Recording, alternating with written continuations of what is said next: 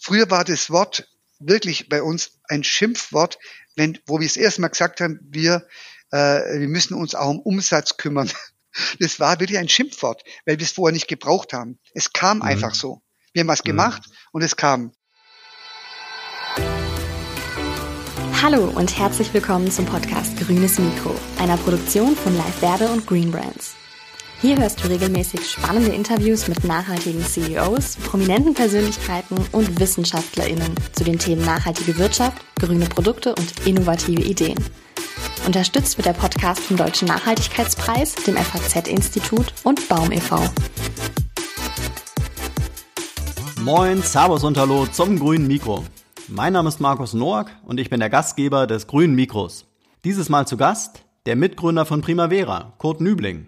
Primavera hat es sich zur Lebensaufgabe gemacht, Naturprodukte erlesener Qualität in verantwortungsvollem Umgang mit der Natur zu entwickeln und nachhaltig herzustellen. Kurt Nübling erzählt im grünen Mikro über die Entstehungsjahre von Primavera, dass es am Anfang gar nicht darum ging, Umsatz zu machen, sondern man einfach etwas Sinnvolles machen wollte. Er bezeichnet sich und seine Gründungskollegen als Lebenskünstler, zumindest damals, und findet es noch heute wichtig, dass nicht das Unternehmenswachstum im Vordergrund steht, sondern der Spaß an der Arbeit und die Zusammenarbeit mit Menschen. Tauchen Sie mit mir ein in die Welt der Düfte und begrüßen Sie einen der Bio- und Nachhaltigkeitspioniere Deutschlands. Ich sage herzlich willkommen, Kurt Nübling. Ja, hallo Herr Nübling. Hallo Herr Nowak. Schönen guten hallo. Tag. Grüße Sie. Ja, wir herzlich willkommen zum grünen Mikro. Wir wollen heute mal so ein bisschen in die Biobranche reingeben, äh, denn Sie haben vor über 30 Jahren den Biopionier Primavera gegründet und äh, zu Beginn mal eine erste persönliche Frage. Was wollten Sie mal ursprünglich als Kind beruflich werden? Also der erste Beruf äh, war Förster. Also ich habe sehr äh, so Waldbücher und Försterbücher verschlungen und dann zuerst Förster und dann wollte ich Abenteurer werden und dann dann ganz ganz viele Sachen. Aber so das erste war Förster und dann Abenteurer. Okay, okay. Ja. Habe ich gedacht, das sei ein Beruf als Kind. naja, Forst, Forst und Landwirtschaft ist der, ist der rote Faden, der sich hier ja. bei allen Podcast-Gästen äh, durchzieht. Ähm, aber nehmen Sie uns doch mal so ein bisschen mit auf die Entstehungsgeschichte von Primavera und erzählen uns mal so ein bisschen von dem Gründungsmoment und der Geschichte von, von Beginn an bis jetzt. Ja. Wie war das damals für Sie? Wie hat sich Primavera entwickelt? Wer waren die Gründer und was war vielleicht auch die Idee hinter dem Ganzen? Also es war, hat sich so im Allgäu, so, wo ja sehr viel entstanden ist, sehr viel Neues entstanden ist. Es gab in Frankfurt war eigentlich so eine Szene damals, eine politische Szene. Und dann haben sich äh, verschiedene Leute ins Allgäu bewegt. Dort gab es auch noch günstig äh, Höfe zu kaufen und da haben, ist so eine, äh, ja, eine neue Welt entstanden zu der Zeit. Es waren ja alles die, diese Biofirmen sind ja zu ähnlichen Zeiten gegründet worden. Und äh, da gab es so Freundschaften und Gleichgesinnte, die sich mit den Themen Ökologie, äh, biologische Landwirtschaft, was auch immer noch dazugehörte, beschäftigt haben. Und da haben sich so ein Freundeskreis getroffen, die sind irgendwie zusammengekommen und dann hat man immer überlegt, was könnte man alles Sinnvolles machen in der Welt. War nicht so, wie man Business gründet, so was könnte man alles Sinnvolles machen. Und da war ähm, dann noch eine andere Frau dabei, äh, die, die ganz stark im heilerischen Bereich auch aktiv war. Und dann hat man, sind wir zusammengekommen, was könnte man eigentlich machen? Und äh, um Sinnvolles zu tun, um Dinge zu unterstützen. Wir haben eigentlich nicht ans Geld verdienen gedacht, sondern ans Ausgeben für sinnvolle Dinge. So war das ein bisschen der Geist, der da wehte. Und dann ist da einfach äh, durch das eine Firma entstanden, in dem man gesagt, okay, Aromatherapie war ganz im Vordergrund. Ähm, alle drei, die am Anfang waren, hatten verschiedene Herkünfte, aber alle waren von Düften und äh, begeistert. Und äh, so ist es so wie ja wie ein Zusammenfügen gewesen von Leuten und äh, von Begeisterung. Und es waren am Anfang hauptsächlich Freunde, die auch gearbeitet haben da in der Firma, äh, so ganz am Anfang. Und dann hat sich das so entwickelt, dass ähm, äh, dass die ersten Projekte, dass man gedacht hat, okay, ätherische Öle aus Bioqualität, ähm, dann muss man natürlich, gab es damals nicht. Es gab ätherische Öle in der Apotheke, aber es gab keine Bioöle. Was muss man da machen? Ähm, Projekte starten. Und dann war das ein wichtiges Projekt, was heute noch äh, sehr eine wichtige Firma ist, war in Frankreich. Terra Provence. Und das war auch ein Lebenskünstler, würde ich mal sagen, Journalist, der nach Frankreich gezogen ist und auch so als Aussteiger und da äh, in Frankreich dann angefangen hat, Bauen zu gewinnen für die biologische Landwirtschaft. Ein mhm. anderer Freund war in Türkei, der war in, hat einen Laden gehabt in, in München und der ist dann, war ein Türke, aber war mit einer deutschen Frau verheiratet, der ging dann zurück in die Türkei und hat biologische Rosen angebaut, was er heute noch macht. Also mhm. da ist so, ja, das ist alles so zusammengeführt worden. Eine Szene, die da sich getroffen hat, die war viel kleiner. Mhm. Aber ich sah immer den Ursprung aus Frankfurt, wo eine politische Bewegung war und ein Teil davon wurde sehr politisch und der andere Teil ist dann in Süden gezogen. Mhm. Das Allgäu oder auch nach Oberbayern. Das sind die ersten Landkommunen entstanden und da war, da war ganz viel, ja, Ökologie und da hat man auch schon über das Baumsterben gedacht und, aber es war halt, ja, 1906, Ende der 80er Jahre oder mhm. äh, Anfang der 80er Jahre, Entschuldigung, mhm. Ende der 70er, mhm. Anfang der 80er Jahre. Mhm. Primavera wurde dann ähm, 86 gegründet. Mhm. mhm. Und dann ging das einfach so, ja, wurde es auf einmal eine Firma, äh, die was gar nicht so geschäftlich geplant war. Und dann mussten wir alle die Sachen lernen, die dazugehören und auch das Lehrgeld zahlen und also Sie, es war eher wie eine Familie, die angefangen hat, gell? bloß auch Familie aus Freunden. Hm. Sie sagen, äh, die Kollegen waren auch so Lebenskünstler. Äh, waren Sie alle, würden Sie sich alle so als Lebenskünstler zur damaligen Zeit betiteln? Würde ich, würde ich so sagen, ja. Ja. Also schon ein bisschen äh, aussteigen aus dem konventionellen, ganz normalen mhm. äh, Karriere denken. Mhm. Also ich hatte auch eine Banklehre gemacht weil meine Eltern das wollten, aber da habe ich das durchzogen.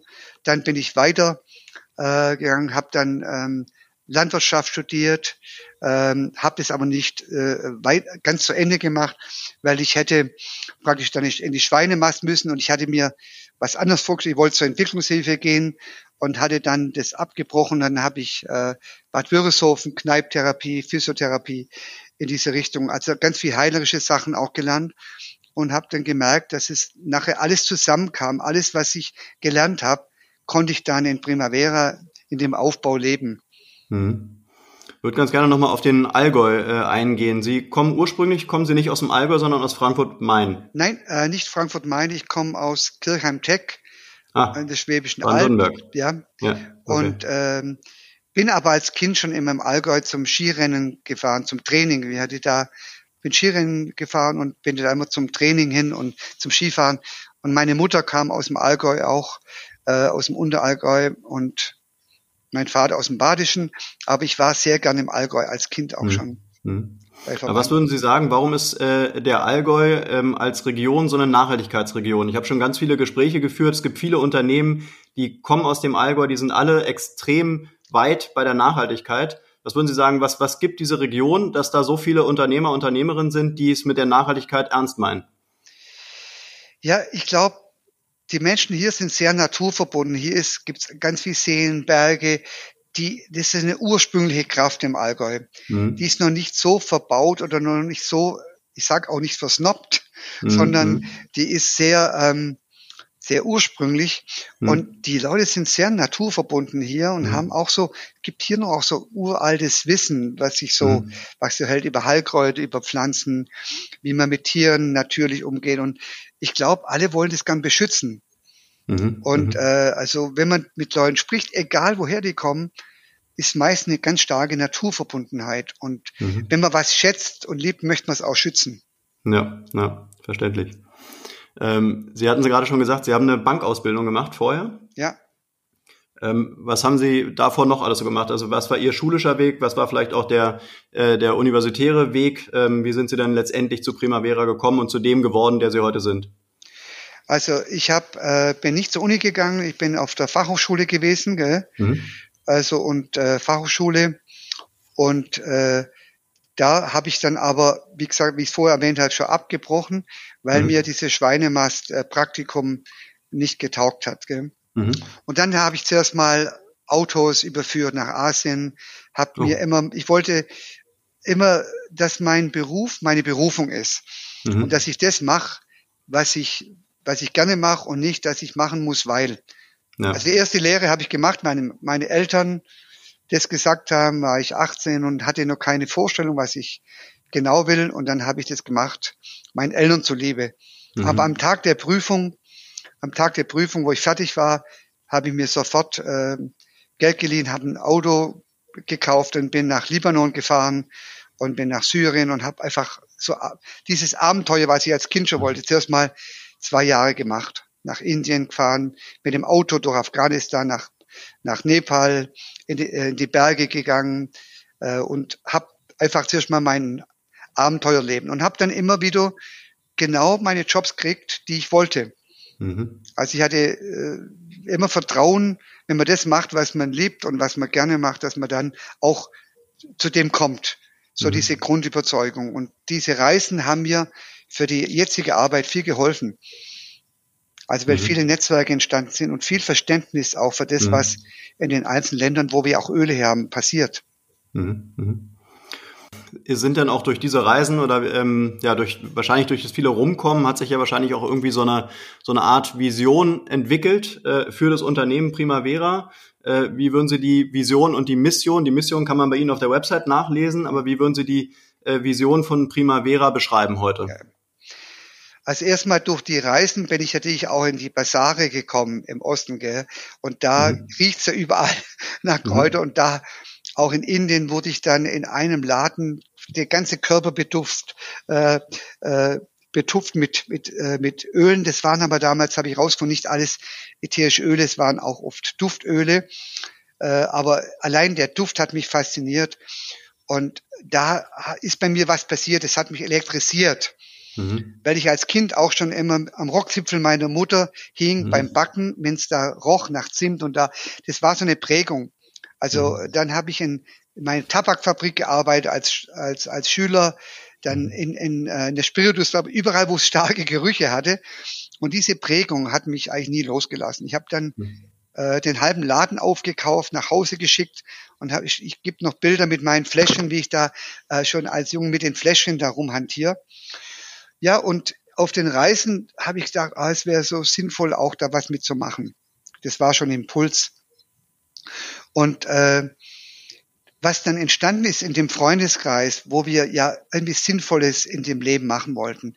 Wir wollten eine typische Karriere machen, so ganz äh, so logisch alles Schritt für Schritt, sondern wir wollten was Sinnvolles tun und haben eher ans Verteilen gedacht als Verdienen. Gell? Das mhm. muss man dann auch lernen später im Laufe der Evolution der Firma. Aber ähm, diese, äh, diese Begeisterung, die am Anfang da war, hat dann zu dem Freundeskreis zu einer Vision geführt. Wir haben die ersten Mitarbeiter, die da waren, haben dann äh, jeder einen Zettel geschrieben äh, und so Wünsche, was er sich gern wünscht. Und wir, die damals es geleitet haben, sind in einem anderen Raum gewesen haben das auch aufgeschrieben und wir haben es nachher gegenübergestellt. Und da kam dann dieser Satz raus, Primavera ist ein Energiefeld von Duft, Licht und Lebensfreude. Okay. Und ich habe jetzt die Bilder noch, immer diese Zettel dann natürlich aufgehoben, die damals war. Da war auch Liebe ins Business bringen und alles mögliche, was damals zu der Zeit überhaupt hat man, gehört, gehört es nicht zum Business, gell? Mhm. Das ist ja was ganz anderes. Es muss professionell sein, sachlich und nicht das Herz dabei sein. Das ist, das muss man da ein bisschen ausschalten. Aber das war bei uns damals schon im Kern drin. Und wenn man jetzt das weiterverfolgt, hat sich dann bei uns dieser Slogan, die Liebeserklärung an Mensch und Natur entwickelt. Mhm. Weil wir mhm. denken, nur wenn man was von Herzen macht, dann hat es auch eine richtige Kraft und ist auch beständig. Mhm. Da würde ich ganz gerne noch mal ein bisschen näher drauf eingehen. Sie haben gerade gesagt, äh, Sie wollten was Sinnvolles machen. Äh, wenn man sich heute äh, Unternehmer anguckt, die jetzt ein Startup gründen, die sagen auch alle, also zumindest die, die ein grünes Startup gründen, die sagen auch alle, sie wollen was Sinnvolles machen, irgendwas, was die Welt positiv verändert. Ja. Äh, wenn man jetzt zurückblickt in die Zeit damals, in die 80er Jahre, wo Sie gegründet haben, ähm, da hat die Welt wahrscheinlich anders getickt als heute, oder? Ja. Da waren Sie wahrscheinlich eher ein Exot, wenn man gesagt hat, man will was Sinnvolles machen, weil die damalige äh, der damalige Common Sense war wahrscheinlich eher Geld verdienen und nicht unbedingt was Sinnvolles machen, oder? Ja. Also ich hätte von meiner Familie, mein Vater war äh, Geschäftsmann und hätte ich einen sehr guten Job, wo ich sehr viel Geld verdient hätte, gell? aber mhm. ich wollte nicht der Sohn von meinem Vater sein, den jeder mhm. kennt dort.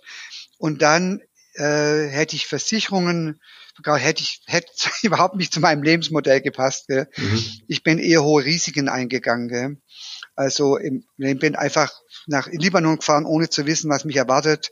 Mhm. Auch Geld geliehen und ein Auto gekauft. Also ich habe das Abenteuer, das Risiko auch gesucht. Gell? Mhm. Und über die Grenzen bisschen. Also so Grenzen, so ganz feste Grenzen, die haben mich eher gereizt, äh, mal über den Zaun rüber zu schauen, wie sieht's da okay. aus. Okay. Und deshalb ging das für mich nicht, ähm, etwas ins gemachte Nest zu gehen.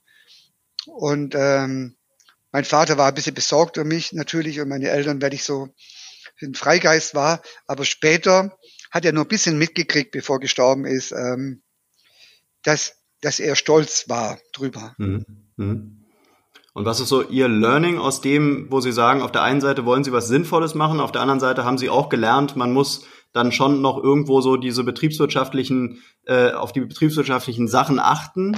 Ähm, was würden Sie heute Unternehmern, Unternehmerinnen raten, wenn die gründen? Sollen die, sollen die eher auf die, auf die Sinnhaftigkeit gucken oder eher auf die betriebswirtschaftlichen Zahlen? Natürlich geht das eine nicht ohne das andere.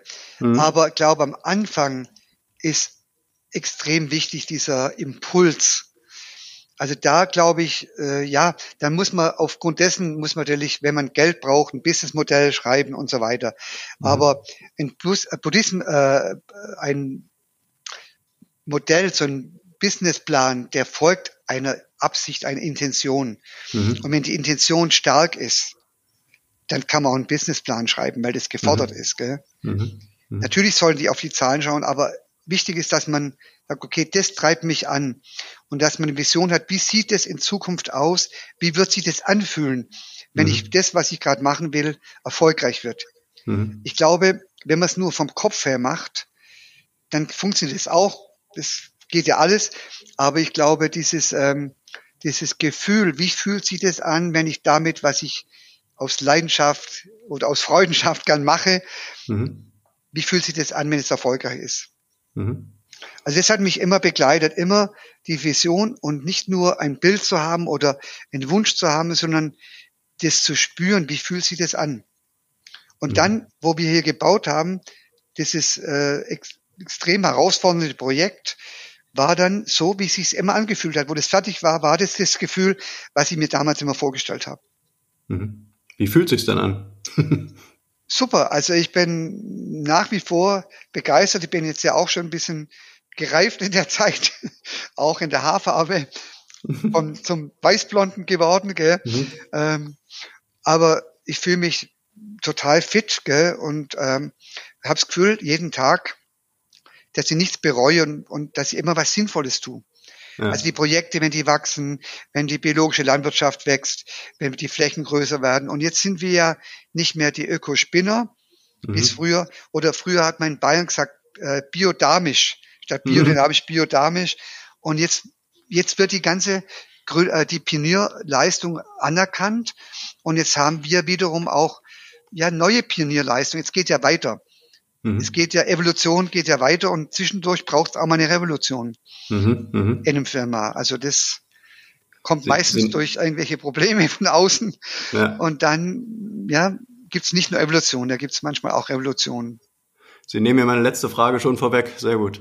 Ähm, aber jetzt haben wir so ein bisschen besser verstanden, wer Sie sind und wie das Unternehmen vielleicht auch entstanden ist und wie es vielleicht auch so ein bisschen tickt. Ähm, was ich mich gefragt habe, wenn man sich mit Primavera näher beschäftigt, auch wenn man durch die äh, typischen äh, Bio-Supermärkte geht oder Biomärkte, äh, dann findet man ihre Produkte ja überall. Und äh, so vom Bekanntheitsgrad, glaube ich, sind Primavera-Produkte in der Szene, in der Nachhaltigkeitsszene schon wirklich bekannt. Ähm, aber was bietet am Ende des Tages Primavera wirklich alles an? Weil es ist schon echt viel. Das stimmt, ja. Also wir haben diesen Magenspagat, wenn man so über Mage spricht, schon, dass wir im Grunde genommen von der Hebamme die äh, bei der Geburt die Öle verwendet, um beim Loslassen, also wenn es bei Gott geht es ums Loslassen, dass das mhm. Kind äh, sanft in die Welt gebracht wird. Äh, da wird oft Rosenöl verwendet, bis zum praktisch zum Pflegeheim oder auch beim Sterbebekleidung. Das ist schon ein Riesenspagat von der Marke. Mhm. Äh, und wir haben das so für uns definiert mit Primavera, also mit den Pflanzenkräften und mit den Kraft der Natur durchs Leben. Also mhm. mit Primavera durchs Leben von den ganzen Epochen. Natürlich gibt es natürlich eine Kerngruppe, aber bei uns kommen zu den Seminaren im Grunde genommen kommen so viele verschiedene Menschen. Also mhm. ich sag's mal, wenn ich auf den Parkplatz schaue, vom Hippiebus bis zum Ferrari und zum Rolls-Royce oder das, das alles sehe ich auf dem Parkplatz bei uns. Mhm. Und dann Markenleute wollen ja immer so genaue Zielgruppen. Ich mag überhaupt nicht den Begriff Zielgruppen. Ja. Weil es ist so auf Zielgruppen schießen, auf Zielgruppen losgehen. Mhm. mhm. Ich fände, dass man sagt, okay, wir haben ein Angebot, wir möchten Menschen begeistern, Lebensfreude schenken, ähm, Entspannung, weil die, weil wir einfach überzeugt sind, dass die ätherischen Öle, die aufs limbische System wirken, ganz viel bewirken können. Mhm. Und das wollen wir teilen. Mhm. Wir haben also eine Aktion gehabt, Glück teilen. Gell? Das war auch mit den Projekten, mit Bhutan, mit diesem Land, wo mhm. wir verbunden sind, über Projekte. Dieses Glück teilen und die Freude, die wir selber haben, dass wir die teilen. Und es geht halt über den Austausch. Wir versuchen das Beste zu machen. Und der Austausch ist, dass dann die Menschen es kaufen und wir wieder dort weiter wachsen können und die biologische Landwirtschaft und alles, was damit zusammenhängt, äh, äh, Klimaschutz vorantreiben können. Das kann man ja nur, wenn man wächst. Mhm, mh. So, das ist, früher haben wir ein bisschen Angst gehabt vom Wachstum. Ja. ja. wir wollen klein und kuschelig und jetzt sehen wir aber, dass es wichtig ist, dass Firmen, die anders denken, auch wachsen und einen mhm. wichtigen, einen größeren Beitrag leisten. Mhm. Warum hatten Sie Angst vor dem Wachstum? Also ich hatte weniger Angst, aber wir sind ja auch äh, verschiedene Menschen gewesen. Ich habe immer, ja. sagen wir mal, in der Vision ja schon groß gedacht und größer gedacht. Mhm. Aber es ist ja oft auch, wir haben ja auch äh, die wichtige bewahrende Energie. Und bewahr macht, bewahrende Energie macht immer so große Veränderung Angst. Zuerst mhm. mal. Und wenn es mhm. dann aber überwunden ist, dann, dann sind alle froh. Mhm.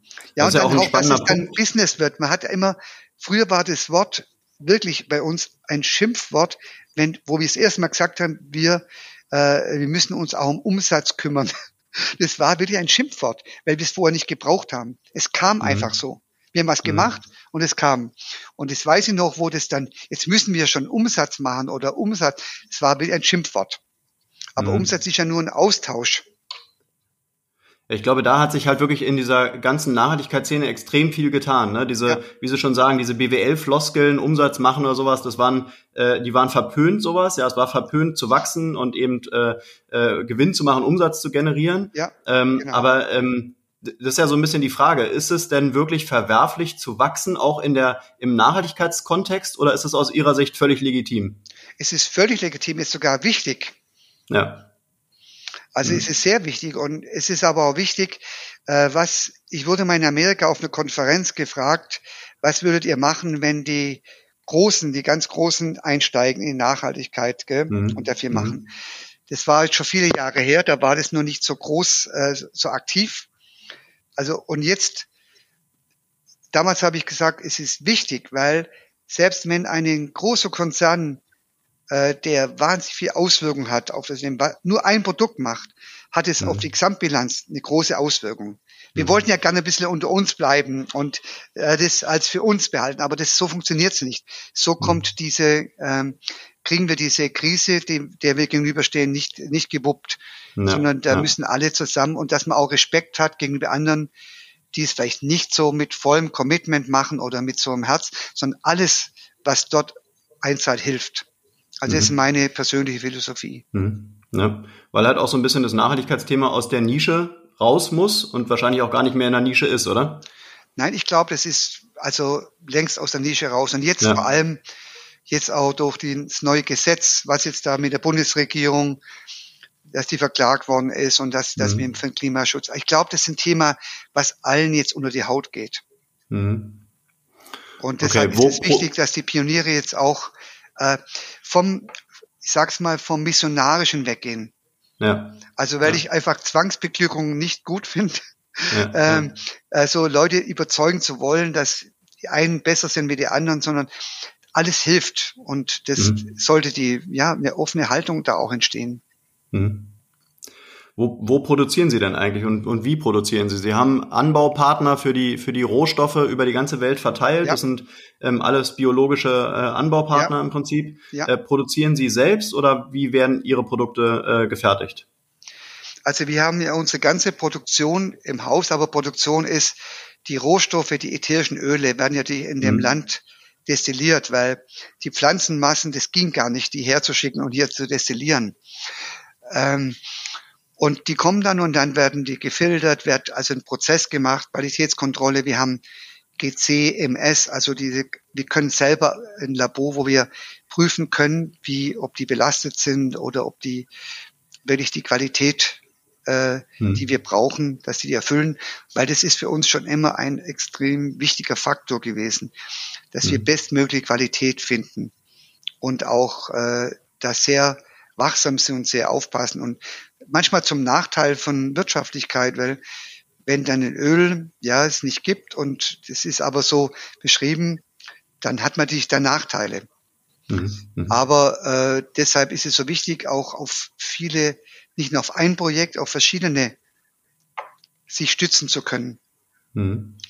Und die, nachdem die Qualitätskontrolle geht, wird dann werden Mischungen gemacht, werden äh, Formulierungen gemacht, die auf die dann als Wirkungskomplex einfach ähm, verbraucherfreundlich sind. Bei jeder mhm. können sich ja auch selber mischen, aber für die meisten Menschen ist es einfach was Fertiges äh, und mit der Beschreibung, wie es wirkt, am, sich, am, mhm. am sichersten.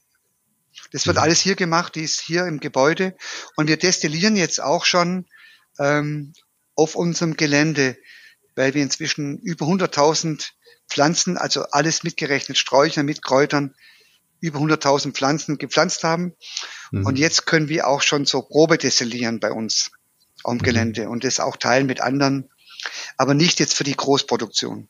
Mhm. Wie groß darf man sich denn Ihre Produktion so vorstellen? Ähm, weil Sie beliefern ja wirklich viele äh, ähm, Unternehmen. Also die Produkte sind ja wirklich, ich weiß gar nicht, wie viele, wie viele, wie hoch ist die Produktion pro Jahr? Also da gehen schon ein paar Millionen Fläschchen raus bei uns. Wahnsinn, ja. ja. Und das macht man ja nicht mit 20 Mitarbeitern. Wie viele Mitarbeiter haben Sie? Wir sind jetzt äh, 250. Wir haben ja eine sehr hohe äh, Frauenquote, 80 Prozent, mhm. und ähm, ungefähr 80 Prozent. Und auch viele, ähm, die Teilzeit haben, die schon lang da sind, die dann äh, Kinder gekriegt haben, wieder zurückkamen und dann halt nicht mehr voll arbeiten können. Aber das funktioniert sehr gut. Und wir haben ähm, jetzt ungefähr 250 Mitarbeiter, mhm. aber nicht mhm. alle Vollzeit. Mhm. Okay. Aktuell müsste ich jetzt mal nachgucken, weil es war jetzt gerade wieder ziemliche Dynamik, aber so circa 250 mhm. Menschen arbeiten bei uns. Mhm. Der Markt äh, von äh, der Natur Naturkosmetikmarkt, der wächst ja auch seit Jahren. Ähm, in Deutschland lag laut Statista 2020 der Umsatz bei 1,83 oder 1,38 Milliarden Euro, wächst immer weiter. Äh, was würden Sie sagen? Ähm, ist, ist der, also entwickelt sich dieser Markt immer weiter? Ist es, ist es ohne Ende oder ähm, an welchem Punkt sind wir da gerade? 1,38 Milliarden Euro, das hört sich schon nach richtig viel Geld an. Ja, aber Naturkosmetik, das ist ja mit der Definition so, ähm, dass auch in der Naturkosmetik manchmal naturnahe Firmen sind. Also das ist so ganz konsequente Naturkosmetik ist immer noch eine ganz, ganz konsequente kleine Nische. Okay. Aber die wächst auch und ich glaube, ähm, viele Menschen und Frauen vor allem gehen vom Konventionellen auch weg. Äh, wenn sie das Gefühl haben, weil die Haut ist unser größtes Organ, alles, was mhm. wir auftragen, geht in unseren Blutkreislauf, geht in den Körper. Und mhm. da gibt es schon inzwischen viele Vorbehalte. Mhm. Und deshalb glaube ich, dass, dass es schon weiter wächst. Aber man sieht ja auch, dass die konventionellen Firmen jetzt ja auch immer mehr äh, in, diesen, in das Feld hineingehen. Ich glaube schon, dass mhm. es noch sehr weit wächst. Mhm. Aber mhm. man muss gucken, wie es mit den Ressourcen ist. Also das Und der Markt, der Marktanteil von der Naturkosmetik äh, bezogen auf den Gesamtmarkt lag bei ungefähr 2019 bei ungefähr 10 Prozent. Ja. Können Sie das auch bestätigen, dass es ungefähr so sich da einordnet? Ja, das sind die Zahlen, ja. die ich auch kenne. Mhm. Und, ähm, und, und Sie nehmen es aber schon so wahr, dass sich die, die Leute heutzutage da einfach mehr Gedanken machen, was sie auf ihrer Haut auftragen, ja, und deshalb wächst es auch insgesamt. Ja. Also ja. alle werden sensibler. Alle werden mhm. sensibler für Klima, für das Klima Klima, für das äh, äh, toxisch, Toxikität, äh, toxisches ähm, Lebensmittel und so weiter. Da gibt es viele, die jetzt inzwischen sehr vorsichtig sind. Es gibt ja Unmengen Zeitschriften, die ja auch die Meinung prägen. Es, jeden Tag sprießt eine neue Zeitschrift mhm. in dem Thema, für das Thema Gesundheit und auch für das Thema Nachhaltigkeit. Und natürlich hat es eine Auswirkung auf mhm. das Bewusstsein unserer Bevölkerung. Mhm.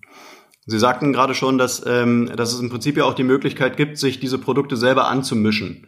Ja. Ähm, und äh, aber es gibt auch mittlerweile gibt es ja auch viele Startups, die in den Bereich reingehen. Ja. ja? Also das heißt, dieser ganze Markt ist ja relativ äh, lebendig. Ja. Ähm, wie, wie, wie, wie nehmen Sie so die wie nehmen Sie so den Markt mit den Menschen wahr? Also ist da wirklich, sind da links und rechts irgendwelche äh, neuen, äh, neuen Triebe, die wachsen oder ähm, gibt es halt so ein paar, die sich da behaupten können und, äh, und der Rest mischt zu Hause an? also ähm, mit den Startups finde ich eine sehr inspirierende Energie. Ja. Also ich wollte ja immer auch so die Brücke und es passiert auch zum Teil zwischen Berlin und, und hier im Allgäu und mhm. hatten früher auch mit äh, Sinnwerkstatt, die haben für diese mhm. Website äh, Ecosia gearbeitet, da haben mhm. wir, waren wir im Austausch. Okay. Und ich finde diese, den Austausch extrem wichtig, ähm, weil in Berlin habe ich das Gefühl, ist so ein Hotspot für kreative Ideen. Da gibt es ja mhm. ganz viele Menschen, die auch wirklich was bewegen wollen und mhm. tolle Ideen haben. Und ich finde, und da die alten Hasen, sage ich mal, die da da sind, die Firmen, wie wir jetzt schon lange drin sind, ich finde, dass es eher belebend ist. Ja. Und ich erlebe eigentlich, wir sagen ja nie Konkurrenz, sondern unter Wettbewerb, sondern Mitbewerben, Mitbewerber. Mhm. Das mhm. heißt, wir bewerben uns durch unsere Kreativität, durch uns, was wir tun, äh, bei den Kunden und versuchen, das Bestmögliche für die zu machen. Mhm. Und wenn das mehrere machen, entsteht ja mehr Kreativität und es steht, entsteht mehr, ja, Benefit auch für die Kunden. Mhm. Also es gab mal so äh, Handelsketten, die haben sich so abgeschirmt und es ist dann richtig eingeschlafen. Mhm. Ja, weil die sich abgeschottet haben, die, die Hersteller und bloß nichts ja. anderes reinlassen. Und ich finde, also das ist ja Biodiversität. Man sieht ja, Vielfalt statt Einfalt.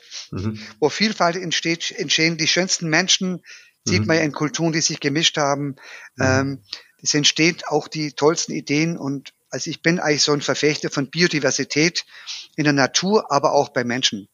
Mhm. mhm. Sieht man in Silicon Valley, wie, ja. wie viele verschiedene Nationen das sind und die alle verschieden ein bisschen denken durch ihre Kultur. Und es bringt ja auch ja, Intelligenz und, und äh, Kreativität, große Kreativität hervor. Mhm. Das heißt, Sie suchen auch so ein bisschen die Nähe zu Startups? Ja. Ja? Wie, wie kann man jetzt, wenn man jetzt ein Startup ist, wie kann man beispielsweise auch auf Sie zukommen? Wie findet da so dieses, ähm, ja, das, das Zusammentreffen statt? Also es gibt ja immer wieder auch Leute, die uns kontaktieren. Gell? Mhm. Oder wenn man auf Kongresse ist, man ab und zu im Austausch, in Kongressen, zum Beispiel jetzt Corona ein bisschen eingeschränkt. Gell? Mhm. Ich war auch mal vor vielen Jahren, hat die äh, Bundesregierung äh, und die Telekom zusammen in Berlin so ein Haus gemietet, um ähm, neue Ideen hervorzubringen, wie, wie die Arbeitswelt in Zukunft aussieht. Und mhm. da hatte ich mit meinem Freund Fritz Lietsch, der das Forum Nachhaltigkeit macht, die Möglichkeit, mal da reinzugehen und da äh, äh reinzuschauen. Das war ich ziemlich abgeschirmt.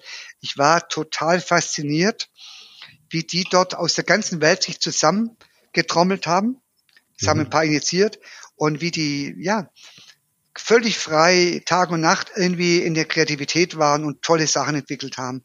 Und mhm. dieser Geist, der hat mich sehr, sehr inspiriert. Und mhm. einige davon haben jetzt auch richtig erfolgreiche Unternehmen, die da da waren. Mhm. Okay. Ähm, was würden Sie denn sagen, wenn wir jetzt mal so ein bisschen auf die Nachhaltigkeit kommen? Welche Rolle spielt für Ihre Kunden und Kunden das Thema Nachhaltigkeit per se?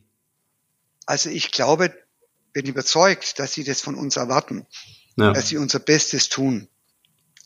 Und wir haben ja vielleicht auch zum Verständnis, wir haben im Jahr mehrere tausend Besucher hier, also insgesamt haben wir circa 40.000 Besucher, die in unser Naturparadies kommen, zu uns mhm. in, in, das Firmengebäude. Aber wir haben ganz viele Seminare, das waren auch ein paar tausend, die zur Ausbildung kommen. mhm. die dann hier mit uns sind in dem offenen, recht offenen Haus. Also bei uns ist nicht abgeschirmt. Man kann auch am Wochenende in den Park reingehen, ins Naturpartys. Und da ist sehr viel Austausch. Auch quer durch.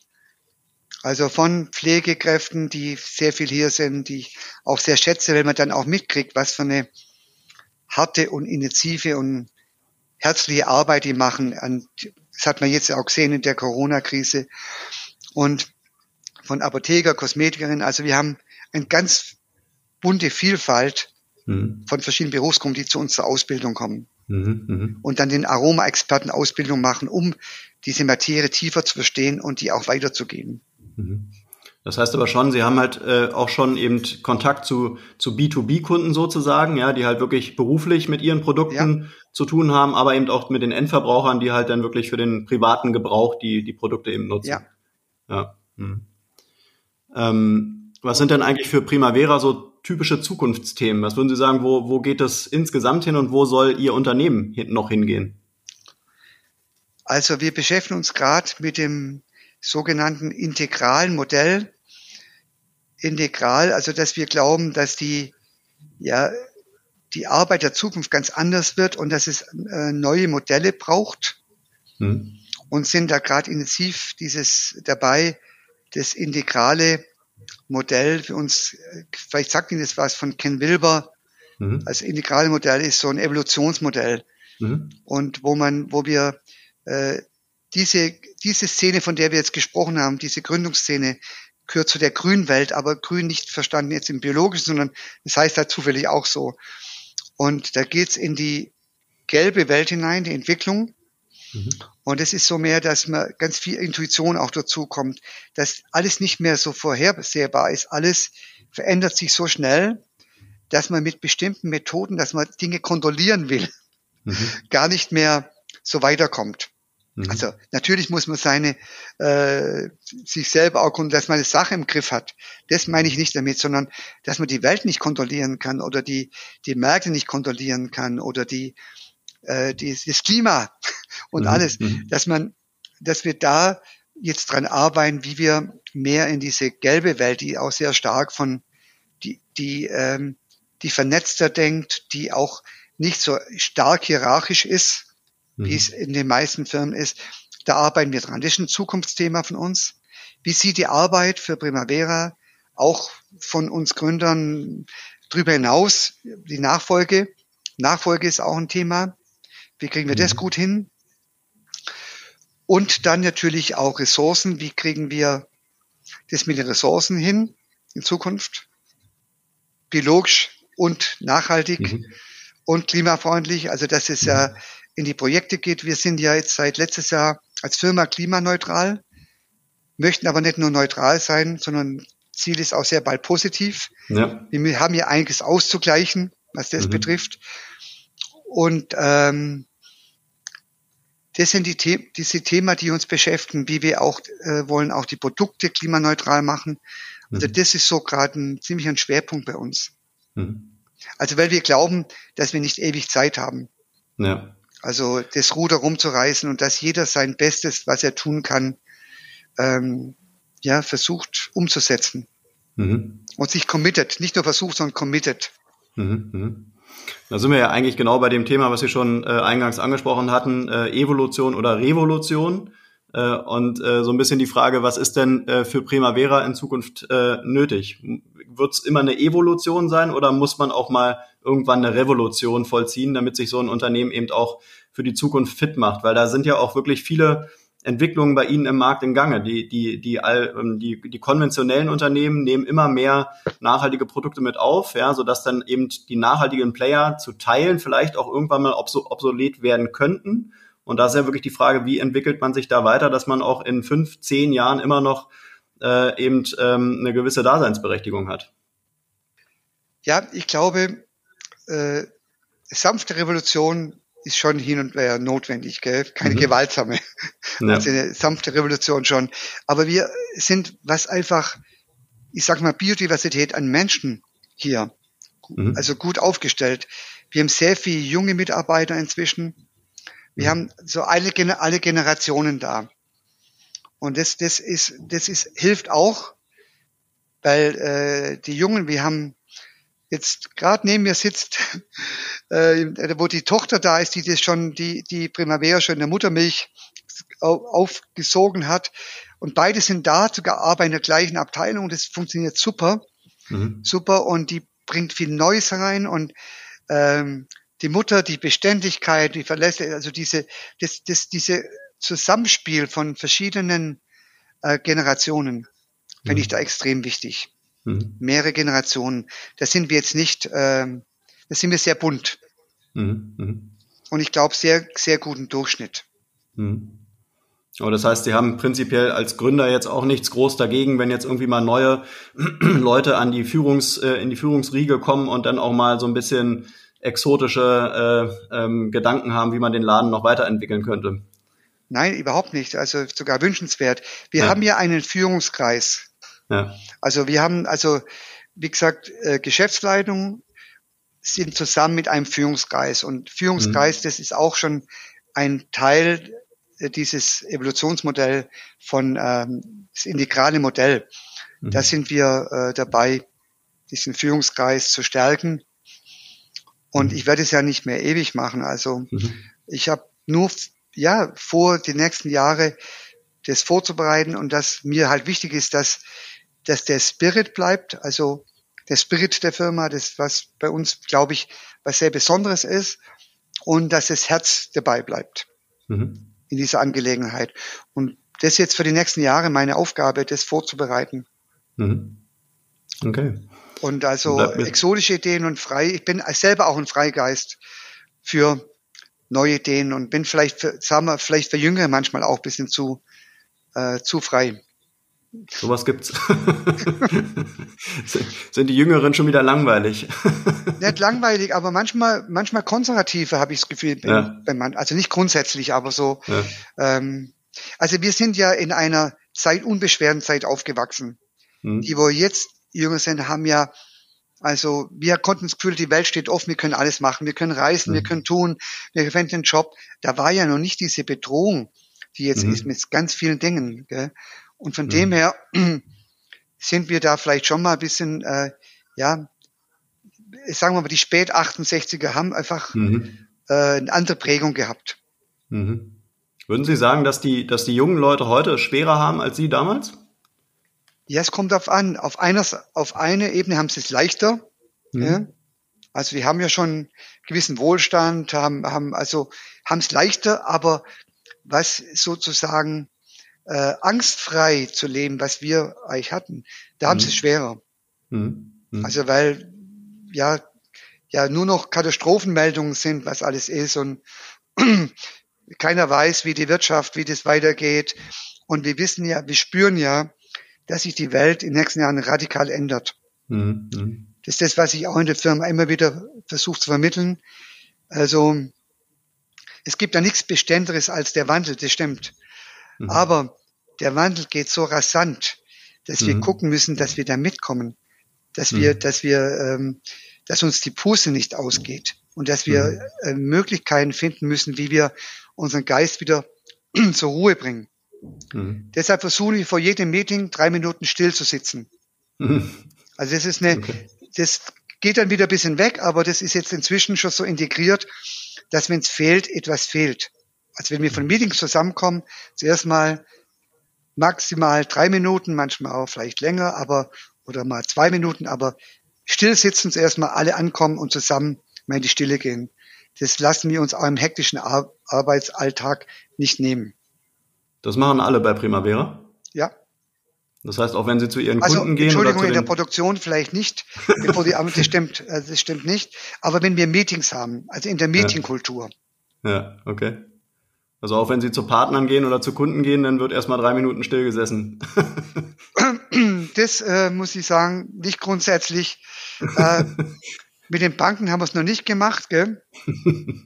aber mit manchen Partnern schon. Okay. Also wie, wie gesagt, das sind ja Inspirationen und ich habe vorher schon erwähnt, Zwangsbeglückung äh, finde ich nicht gut. Also da hm. muss schon eine gewisse ja, Offenheit dafür da sein. Mhm. Also dass man es mhm. nicht mit so durchdrückt oder so. Bei uns wird hier stillgesetzt, bevor wir los, so machen wir es nicht. Ja. Aber sanft und äh, da, wo die Offenheit da ist, das finden die Leute auch dann toll. Mhm. Ja, bleibt mir zum äh, Abschluss nur noch die Frage, was wünschen Sie sich denn privat und äh, für die Firma, für die Zukunft? Also privat habe ich eigentlich gar nicht so, für mich ist das eins, ich, ich habe nie, äh, meine Berufung ist mein, mein Leben. Mhm. Und da ist ein, ein Teil, halt großer Teil oder Hauptteil Primavera. Ja, privat äh, oder für die Firma, beides gehört zusammen, wünsche mir, dass der, das Primavera, der Primavera Spirit äh, als, als Slogan gesagt, die Liebeserklärung Mensch, Natur oder das Energiefeld von Duft, Licht und Lebensfreude, dass sich das ausdehnt und mehr positiven Beitrag zu einer ja, zukunftsfähigen Welt beiträgt. Mhm. Und dass wir viel draußen begeistern können und äh, aber auch drinnen, also dass es eine wechselseitige ist. Mhm. Weil wenn draußen die Kunden begeistert sind und die Mitarbeiter frustriert sind, äh, dann ist es, funktioniert es auch nicht. Absolut, ja. Das können sich wahrscheinlich, können sich wahrscheinlich viele Unternehmen davon eine Scheibe abschneiden oder müssen es umsetzen. Ja. Wir freuen uns natürlich jetzt auch, dass wir zertifiziert worden sind und jetzt ähm, zu den besten Arbeitgeber Bayerns gehören. Mhm. Ich glaube am dritten Platz so. Und aber das heißt, dass man da trotzdem weiterarbeitet, sich nichts mhm. nicht ausruht, auf Lorbeeren ausruht oder auf Zertifizierung ausruht, sondern einfach ständig Schritt für Schritt weitermachen mhm. und nicht, äh, nicht einschlafen, nicht selbstgefällig werden, nicht arrogant werden, sondern immer mhm. dranbleiben, das Bestmögliche weiterzuentwickeln. Das ist so, wünsche ich mir für die Zukunft für die Firma. Mhm. Ja, schöne letzte Worte. Ich danke Ihnen fürs Gespräch, Herr Nübling, ähm, wünsche Ihnen alles Gute und ähm, ja, vielen Dank fürs Gespräch. Ich danke mich auch und Sie sind herzlich eingeladen, wenn Sie mal in die Gegend kommen, in unseren Naturparadies auch ein bisschen so aufzutanken. Und das war's auch schon wieder für heute mit einer neuen Folge Grünes Mikro. Alle Infos und Links zu diesem Podcast findest du in den Show Notes. Wenn es dir gefallen hat, dann abonniere uns gerne auf den gängigen Streaming-Plattformen und lass eine Bewertung da. Wir würden uns freuen.